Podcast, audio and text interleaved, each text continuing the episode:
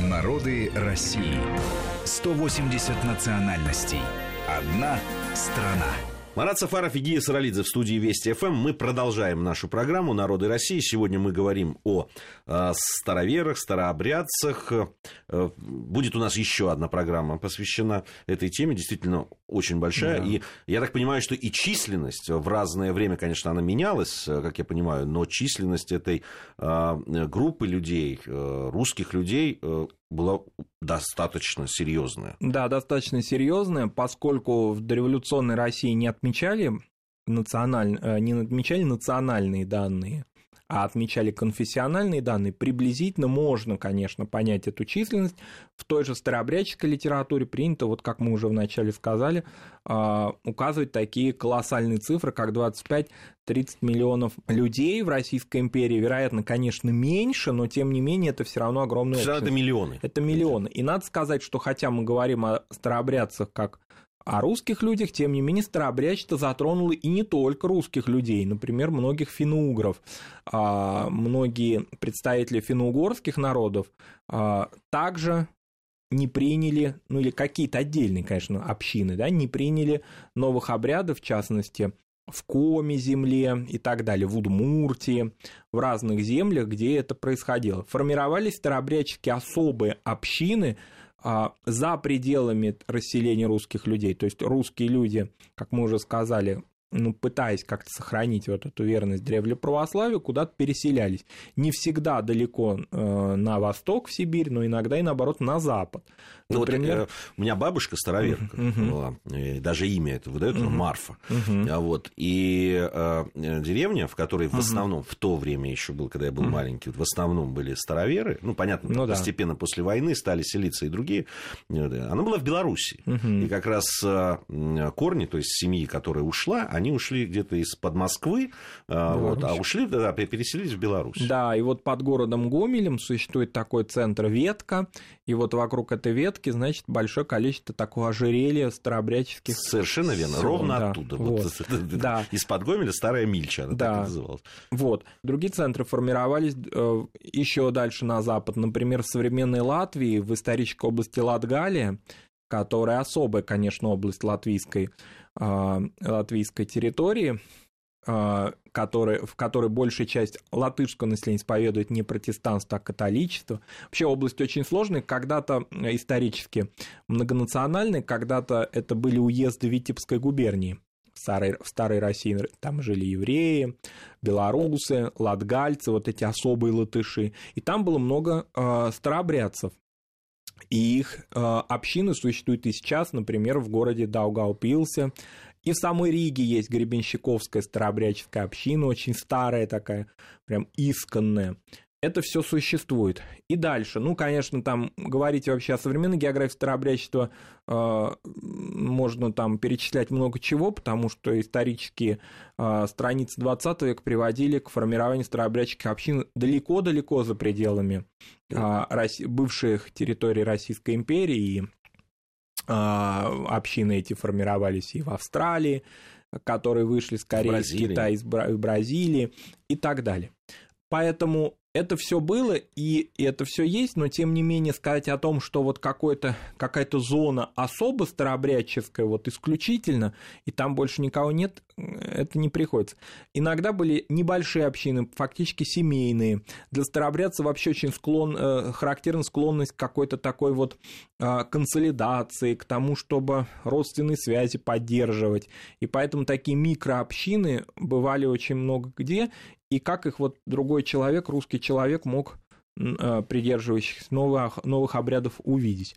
Ну, по каким-то вот сугубо обрядовым вещам. Например, ну, известно э, история с посудой старообрядческой. Часто, как модно, или, ну, это не модно, это вообще термин такой в этнографии есть, маркер, да? Вот часто старообрядчики маркер, то есть признак, это вопрос посуды. С посудой по-разному. Там есть как бы совсем жесткие такие каноны и есть более смягченные.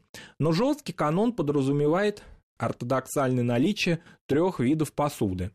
А, это посуда чистая, которая используется самой семьей, мирская, старообрядец, еще раз хочу эту мысль повторить, он не обязательно какой-то Цербер, который не пускает вообще никого на порог дома, храма и так далее, как иногда многим кажется.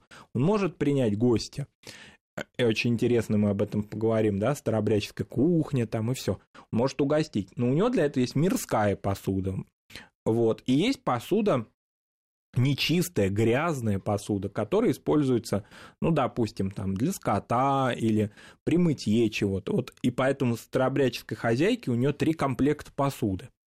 И когда люди заходили, вот, допустим, мне рассказывали об этом а, в восточных районах Рязанской области, это в прошлом уезды Тамбовской губернии.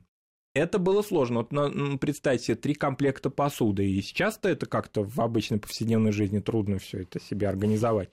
А тогда, когда, допустим, щи хлебали из одного большой, из одной большой посуды всей семьей, приходящий новый человек но для него нужно какую-то особую такую сервировку устроить.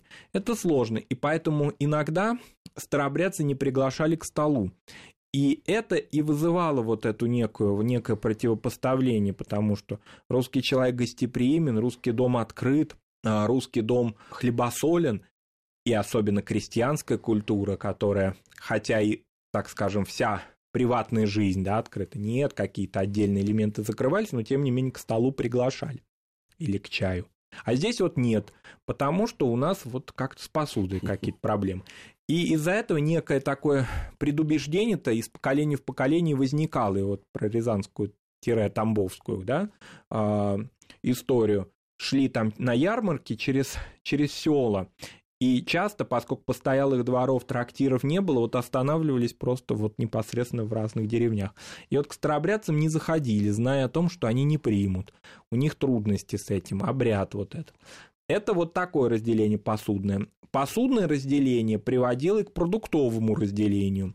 Дело в том, что старообрядцы э, полагали, и очень долго это сохранялось, кое-где сохраняется и сейчас, неупотребление в пищу продуктов, которые были изготовлены где-то там за пределами их общности. Ну, что-то похожее на даже не халяльную традицию, а кошерную традицию, недоверие к производству каких-либо продуктов кем-то, который не посвящен во все каноны веры. Например, старообрядческие наставники и старообрядческие духовные лидеры запрещали своей пастве употреблять, допустим, соленую рыбу, употреблять сахар, употреблять готовый хлеб где-то, потому что неизвестно в какой посуде, скорее все-таки в мирской, да, это блюдо готовилось. Вообще вот понятие обмерщиться, мирское, это понятие не позитивное в старообрядческом лексиконе. Это что-то такое вот, куда-то выйти за некие, э, ну, такие вот э, сакральные пределы, что ли, своего мира. Например, вошел новообрядец, как они говорили, перекрестился, обмерщил всех. То есть все вот на службе были, все обмерщились, то есть все, все неправильно.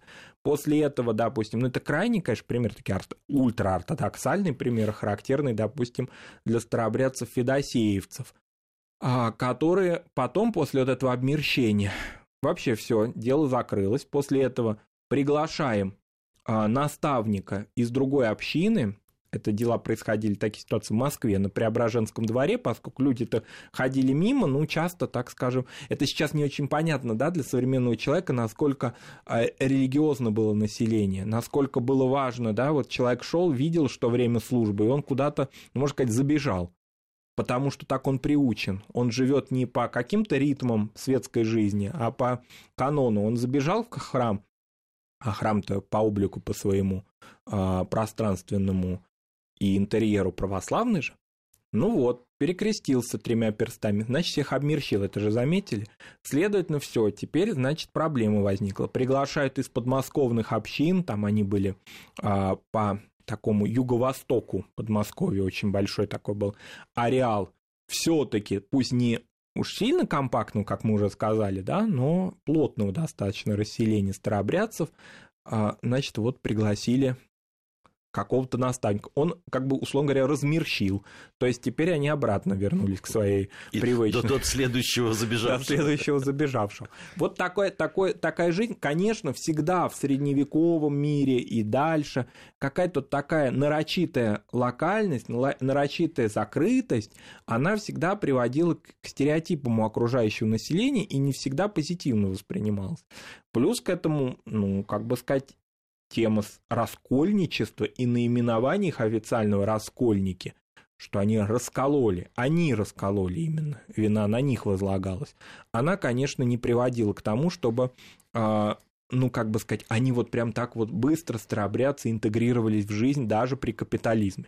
При капитализме было все достаточно локально. Вот если кто-то из наших слушателей побывает в музее Горького в Москве, на Малой Никитской улице, а известно, что он построен, что он, вернее, основан в Шехтелевском, построенном, да, спроектированном Федором Шехтелем, особняке для купца Рябушинского, то в советские времена этого пространства не было. А сейчас оно восстановлено это я имею в виду Маленную Рябушинскую. Рябушинский миллионер, Рябушинский банкир, Рябушинский, значит, э, общается с петербургским и московским светом, но Рябушинский, когда приходит время молитвы, уединяется своей Маленной, а, в которой, значит, иконы Старого Письма, а, до Никоновский, а это очень важная часть старообрядческой жизни, сохранение икон и вообще облика Старой Руси.